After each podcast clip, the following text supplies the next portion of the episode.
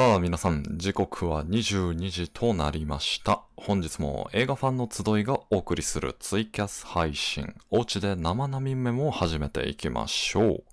本日司会を務めますアリクイです。どうぞよろしくお願いいたします。我々映画ファンの集いでは、今年の3月まで東京、大阪にて映画好き同士のトークイベントを開催しておりましたが、現在は定期的にオンラインにてイベントを開催しております。えーさて、この番、この配信では、シャープナミメモのハッシュタグを使っておりますので、ぜひこちらのタグをつけて配信についてコメントを投稿してください。ではでは、本日のトークテーマ。これから始まる映画祭。えーと、どうしても人がたくさん集まるイベントですので、まあなかなか例年のように映画祭が開催されていない2020年ではありますが、まあ芸術が死ななければ映画も死にませんと。えー実はですね、えーと、年末までに開催される映画祭が数多く、えーと、控えているんです。えということでですね、本日はこれから始まる映画祭をご紹介するとともに、ご紹介とともに皆さんの年末までの予定をすべて埋め尽くしてしまおうということで、えっ、と、お話ししていきたいと思います。それでは、普段のイベントで司会を務めているナミコさん、ミムさん、よろしくお願いします。はーい。映画大好き、おうちで話そう、ナミムメモ。うー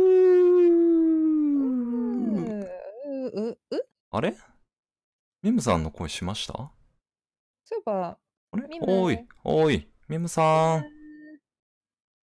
返事がない。ただの屍のようだ。はい。ということでですね、本日はミムさんがナムさんな感じになっちゃって参加できないので、えっ、と、代わりにですね、えっ、と、集いスタッフ随一、随一の映画祭ハードウォッチャーおまけさんにトークに入ってもらいたいと思います。おまけさんよろしくお願いします。いやー、ちょっとねー、この茶番、こう、なかなかこう、ずっとた黙ってんのが大変でしたね。ナムさん、バイバイ。はい。ナムさん。はい。はい。ということで、改めまして、本日のトークテーマはこれから始まる映画祭です。まあ、今年は残念なことに、すでに中止となってしまった映画祭もたくさんありまして、まあ、例年であれば5月のイタリア映画祭、こちらが中止、えー6月の EU フィルムデイズ、ヨーロッパ作品を中心の映画祭、こちらはオンライン開催へ移行となってしまい、えっ、と、7月のレインボーリール東京、こちらは LGBTQ クイアの方々の映画ですね、は、えっ、と、中止。えっ、と、子供作品を中心とした11月のキネコ国際映画祭も中止がアナウンスされてしまっております。うんですが、皆さん、悲しむことなかれ。はい。これから始まる映画祭があるのはもちろん、逆にですね、今まで現地開催のみだった映画祭が今年はオンラインでの開催に、まあ、移行しているという場合もありますので、えっ、と、全国各地の映画祭を見ることができる、まあ、一種の異常事態となっているわけです。はい。でですね、まずはですね、まあ、映画祭の開催情報をお伝えする前に、えっ、と、普段あんまり映画祭に馴染みがない、あまり行ったこともないという方もいると思うので、えっ、と、ナミコさん、おまけさんのお二人にですね、まあ、映画祭の魅力だったり、醍醐味なんかをお聞きしたいなと思います。これによって少しずつじわじわと映画祭に行きたいなというマインドをね、醸成していきたいと考えております。はい。じゃあ早速ですが、ナミコさんから、まあ、映画祭、どんなところがいいと思います？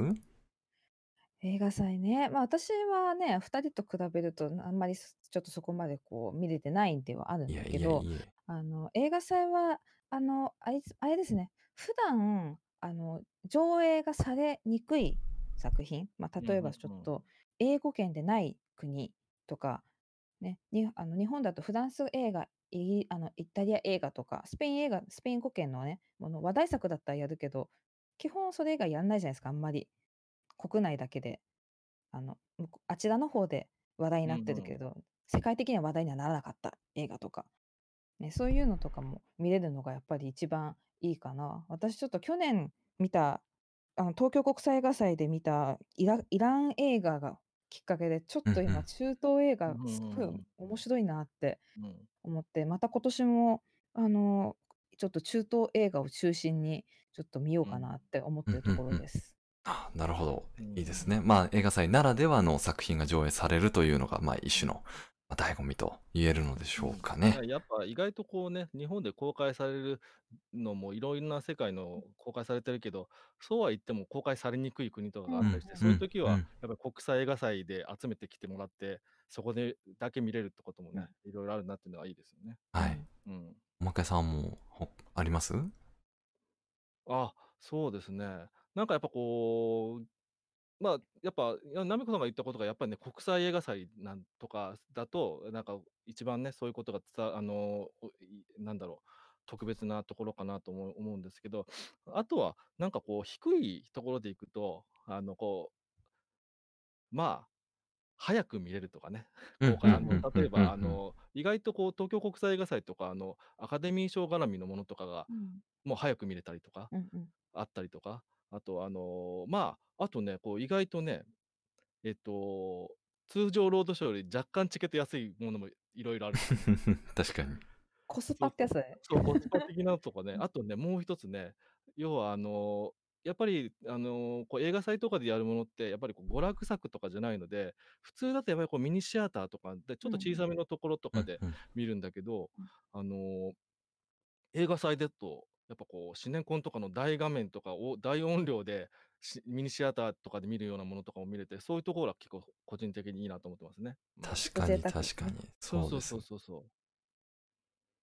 いやいやまあ、あいや。とはあの、普通にあの、こう、なんだっけ、トークセッションとか Q&A とかあるので、うんうんね、俳うん優さんとか監督さんとか見れて、生の声聞こえるとかは結構こう、なんだろう、えっと、そういう、こういうなんか世界の映画見たいとかって人だけじゃなくてもね、こう入りやすい、動機になりやすいのかなとかうん思います。確かにそうか、こう見た直後にあのうん。Q&A とかディスカッションとかを聞くと、やっぱねもそうそうそう。ますますこうあそうなんだって理解度が深まるというか、うんうん。うん。ねあれはすごく楽しい。ううんんうん。いやーという部分でね、まあいろいろ映画祭の楽しみ方も人それぞれということで、でですね、まあ放送時間もそんなに長くない配信でございますので、あの、どんどんどんどん、あの映画祭こういうのやりますよっていうのをお伝えしながらちょいちょいかいつまんでいきたいと思います。はい。こちらまずはですね、10月10日からすでに始まっていて、え31日まで、えーあ、えっ、と、失礼しました。12月の24日まで開催しております。飲むこれという、まあこちら映画祭ではなく、映画館の特集上映になるんですけれども、えっ、と、こちらはですね、えっ、と、まあ、東京ではシネマート新宿、大阪でも、えっ、と、シネマート、えっ、と、心斎橋でしたっけ？はい。うんで、こちらで上映する、まあ、よりすぐりの作品がたくさんあると。まあ、韓国系の映画でしたりとか、まあ、今年はあれですね、えっ、と、レディ・マクベスという作品がございまして、えっ、と、フローレンス・ピューちゃん、えっ、と、ヒミッドサマーでしたり、リトル・ウィメン、えっ、と、はい、ストーリー・オブ・マイ・ライフ、はい失失礼しました。の、えっ、と、彼女が出演している、まあ、過去の作品だったりが、えっ、と、上映されたりというのもあります。はい。話によると、要は、ストーリー・オブ・マイ・ライフで助演ノミネートされてましたけど、アカデミー賞。そもそもが、このレディ・マクベスが、のあの演技が、すごく評判になった延長でと、なんかそのノミネートもつながったみたいな雰囲気あるみたいです。ああ、そうなんですか。うんあじゃあ、彼女の今後を見るにあたっても注目の。結構注目のものなんだろうなと思いますね。うん要チェックですね。はい。で、あの、いあと一本私からいいですか？あの、んグンダラっていう映画がございまして、ライグンダラライズ・オブ・ヒーローっていう、まあこちらヒーロー映画ではあるんですけれども、まあ今、マーベルとかね、あと流行りではございますが、えっ、と、これがですね、えっ、と、インドネシアのスーパーヒーロー映画でして、はあ。はい。あの、マーベル・シネマティック・ユニバースは MCU で知られてますけれども、はいえっ、と、インドネシアのコミックのヒーローはブミ、ブンミランギットっていう名前でして、これはうんブンミランギット・シネマティック・ユニバース BCU というシリーズで どんどん続ける予定えで、ー予定があるんだ。はい、なんかキャラクター総数500名以上というふうに私は聞いております。はい。えー、も一応23年ぐらいまで作品のスケジュールが組まれてますので、はい。頑張って追いかける方は見てください。一応、あの、ザ・レイドの撮影スタッフが入ってるということで、アクションはかなりア、クションはもうすごい。はい、本格的らしいですと。えー、見たい、それ。はい。で、じゃあ続いての映画祭ですね。えっ、と、こちらがすでに始まっている10月10日から31日まで、こちら場所が札幌になりまして、えっ、と、札幌国際短編映画祭というのがやっております。えっ、と、札幌では、んでの上映なんですけれども、普段は、今年はオンライン開催をしておりまして、あら、ありがたい。はい。えっ、と、千約1500円で会期中すべてのショートフィルムが見られますよということで、えっ、とですね、私も海外の映画祭で短編映画ちょこちょこ見せたりするんですけれども、まあそういうところで上映されされてた作品なんかも、えっ、と、中に入っているので、まあちゃんと字幕がついて見られますよという部分で、まあ、ちょっと私もまだ全部探りきれてはないんですけれども、なかなか楽しんでないかなと思っております。うんはいはい。そうですね、最近、えっ、と、ピア、雑誌のピアが毎年、えっ、と、開催している、ピアフィルムフェスティバルっていう、まあ、若手監督の登竜門的な映画祭があるんですけど、そこで上映された短編映画もラインナップに入ってますね。えっ、うんと、はい。こちら放送室よりトム少佐へという、まあ、10分ちょっとのラジオドラマ風の、えっ、と、短編映画ですね。はい。あの、高校生が放送室でラジオドラマを撮ってるんですけど、まあ、その彼に対して夜間学校の生徒からその彼のラジオ番組への、えっ、と、当てれこというか、セリフが吹き込まれて、二人が合わないけれども、ラジオの声でどんどん物語が交差していくっていうお話です。ちょっとこれもなかなか良かったんで、気になる方はぜひご覧ください。はい。ちょっとペース上げていかないとですね。えっ、と、続いて、はいこのスケジュール全部やる気か。そうですねはい。じゃあちょっとかいかいつまんでいきましょうか。えーっとですね、ちょっと一気に飛びまして、10月30日から10月5日に行われる、えーっと、東京フィルメックス。うんはい。こちらはですね、まあ、毎年開催されているんですけれども、まあ、アジア地域の、まあ、ゆえーっと、注目すべき、まあ、若手監督含め、えーっと、まあ、ベテラン監督の作品を中心に上映する映画祭となっております。で、なんでこれ今言ったかというと、実は今日の夜からチケット発売になってしまっているのでもう。もう、スケジュール組んで、はい、見に行かなきゃっていうはい。なんですけど、まあちょっとこれ東京で開催なので、まあなかなか遠方の方見られないかなっていう形ではあるんですが、今年はまあ一部作品がオンラインにて上映されるということで、まあちょっとそちらも注目していきたいなと思います。はい。今年なんか7時間とか8時間の長さの映画も上映されたりするそうなので、まあ まあまあ頑張ってみましょうという。あれ、あとおまけさんも気になってる作品あるって言ってましたよね、さっき。あ、そうですね。あのーまあ結構ね、こ結構気になるのいろいろあるんですけど、あのーこれなんていうのかな ?7 人楽隊って読むのかな？タイトル。何人が2人はい。えっと香港の映画で、あのかこれ、オムニバスですね。なんか香港のこう7人の監督さんが集合してやるやつで、うんあの個人的にすごく好きなジョニー・トー監督とか、うんあとあのまああのね、なんだっけ、香港のスピルバーグと言われるツイ・ハーク監督とか、あのあとあのサモハン、サモハン・キンポ、昔は言われましたが監督するものとか、あと、まあ、あのもう世界的にね、マトリックスとかのあうんうんのアクションとかでも有名なユエン・ウーピン監督とかも、このメンツはやばいなってことで、正気になってますね。激アツな。うん。そうですね。あとなんかもう、ジャジャンク監督のとかは、本当にオンラインとかにも入ってるから見やすくなったのかもしれないですねうん。全国の人とか。うん。自分はあの、ベルリンで上映されていた、まあ、照射された者たちっていう、まあ、放射線の、うんううんん、なんか記録ドキュメンタリーっていうんですかね。広島、長崎。はい。あの、画面3分割同時進行の映画になってます。はい。うんまあその3つの画面があのシンクロして動いたりもするんですけれども、まあそれがバラバラに流れたりとか、まあなかなかかなり実験的な内容ではあるのかなと、ちょっと面白そうですね、うんという感じです。うんはい。じゃあちょっとお二人が一番時間を割きたいでありましょう。続いての映画祭。10月31日から11月9日に開催されます。えー東京インターナショナルフィルムフェスティバル2020ということで、東京国際映画祭が、はい、今年もやってまいります。もはい、ナミコさんがさっき言ってた中東の映画というのも、ことえーとここの映画祭でご覧になったやつでしたよね。うそうですね。はい。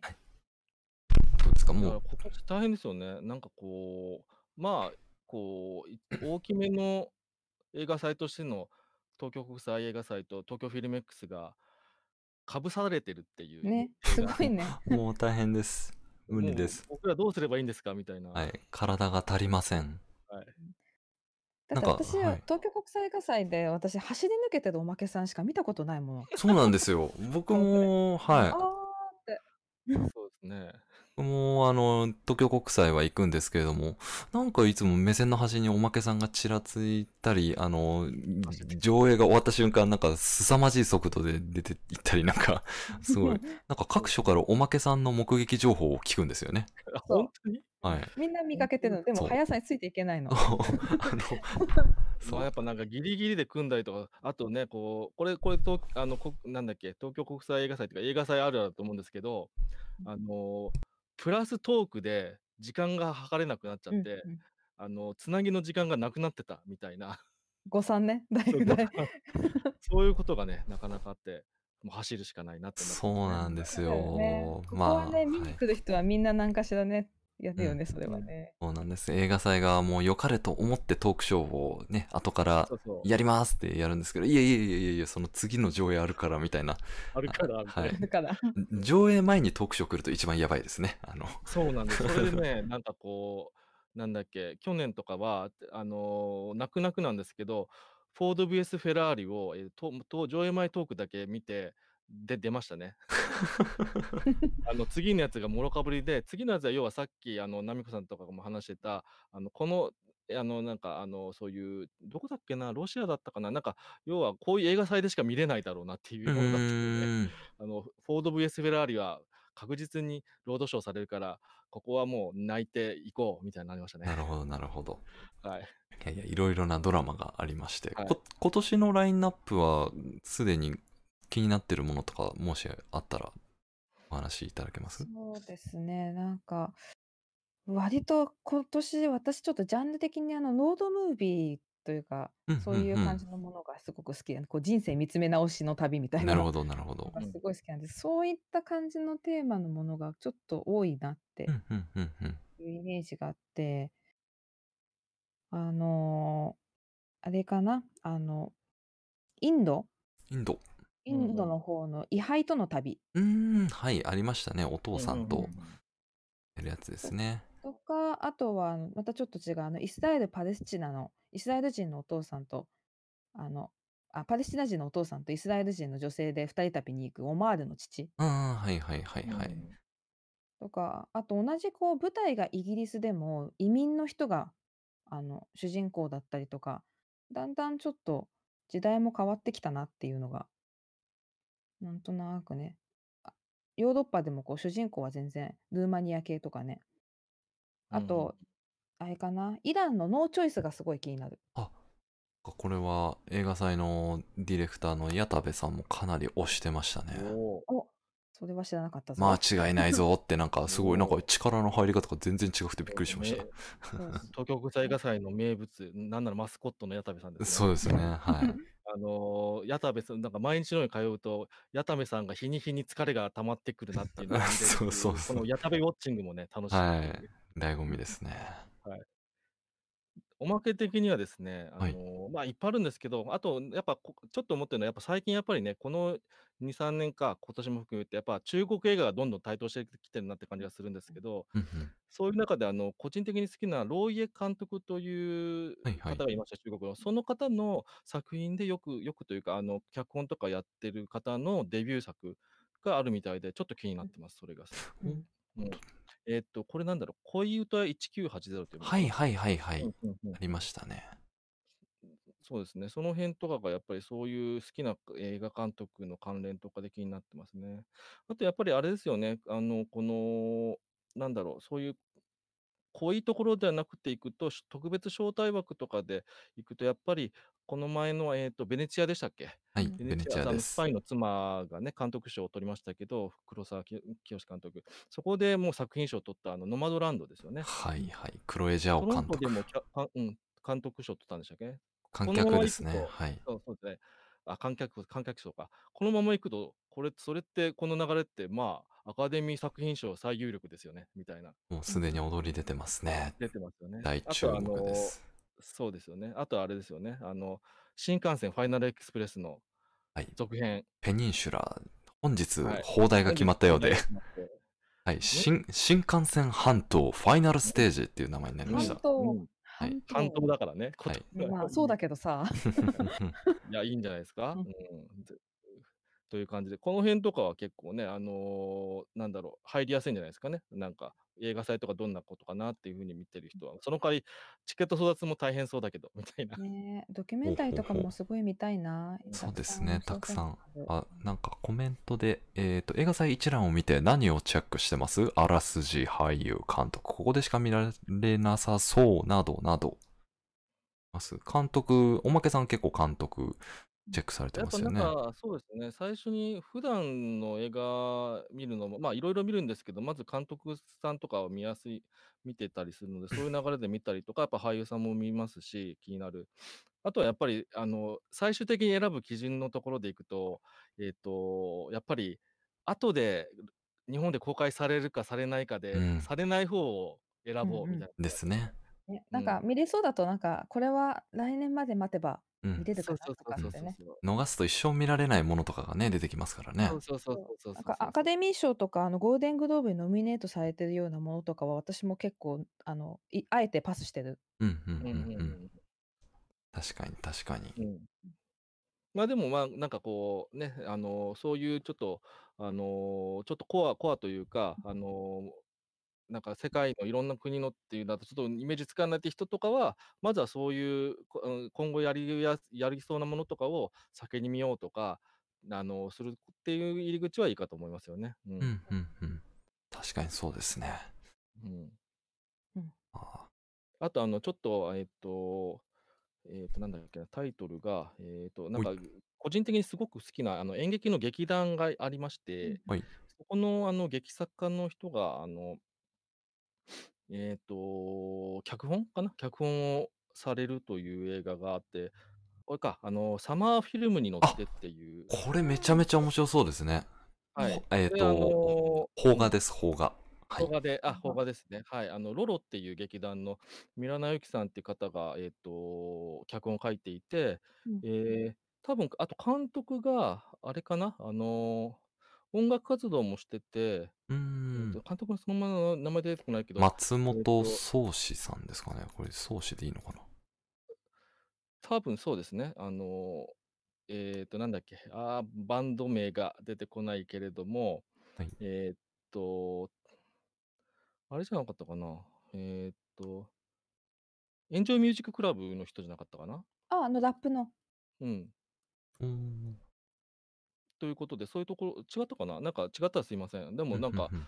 そういう関わりとかもあって、あなんかちょっと気になってますね。ううんん。サマーフィルムに乗っては上映が1回しかないんですけれども、おそらく、うえっと、ん。作品ページに配給会社の名前が載っているので、いつか公開してくれるんじゃないかなと、はい、思っております。うんはい、ちょっとなかなか時間が少なくなってきたそうでので、すね。えっと、駆け足でちょっと映画祭の情報だけパラパラパラっと言って、はい、うんあの、アーカイブで後で聞き直すこともできるので、聞き逃したらそこでチェックしてください。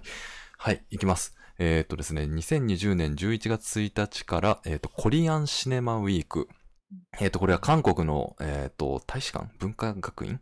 の方で開催しているオンラインのやつで、えっと、こちらは事前申し込み10月20日までとなってますので、気になる方はチェックしてみてください。